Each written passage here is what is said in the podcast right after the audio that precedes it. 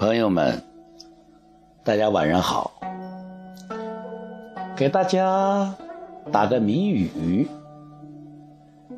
猜一个地名，叫孤九邀月，姓隐何方？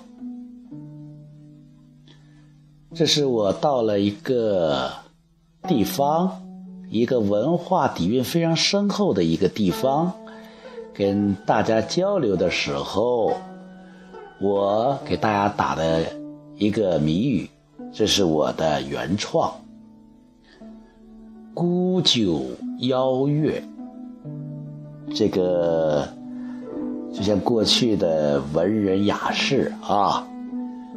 去买酒，啊，对着月亮说：“来，哥们儿，咱们一起喝两杯，啊，举杯邀明月，对影成三人。”啊，这个有点李白的豪迈。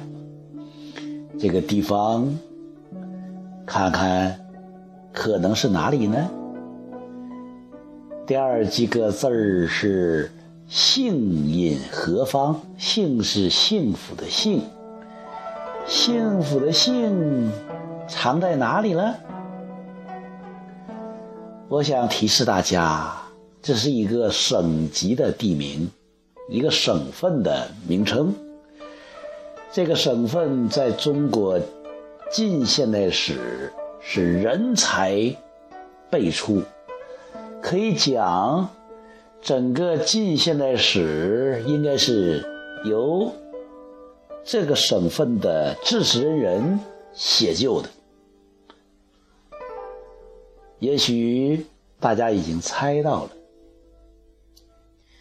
这个孤九邀月、姓隐何方的地方，就是我们湖南省。大家看这个“湖”字。是不是左面一个三点水，中间一个古？那这是不是孤九邀月的孤呢？邀月就是加上个月，那就是湖了啊，江湖啊。姓隐何方？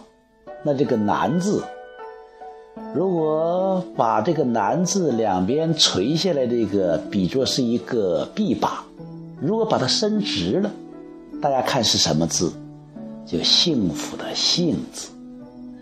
所以，湖南那个宝地，人们都能够体会到它的幸福，而不张扬。湘水秀丽啊，韶山有毛泽东。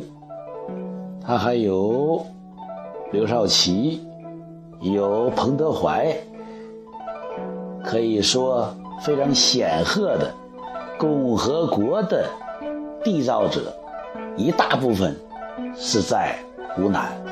再往前，清朝的中兴之臣曾国藩、左宗棠，啊，左宗棠是抬棺西征。啊！灭到准噶尔叛乱，收回新疆，是千古功臣。所以，我到了湖南，我充满敬意，也充满敬畏。岳麓山，据说是朱熹讲课的地方，唯楚有才呀。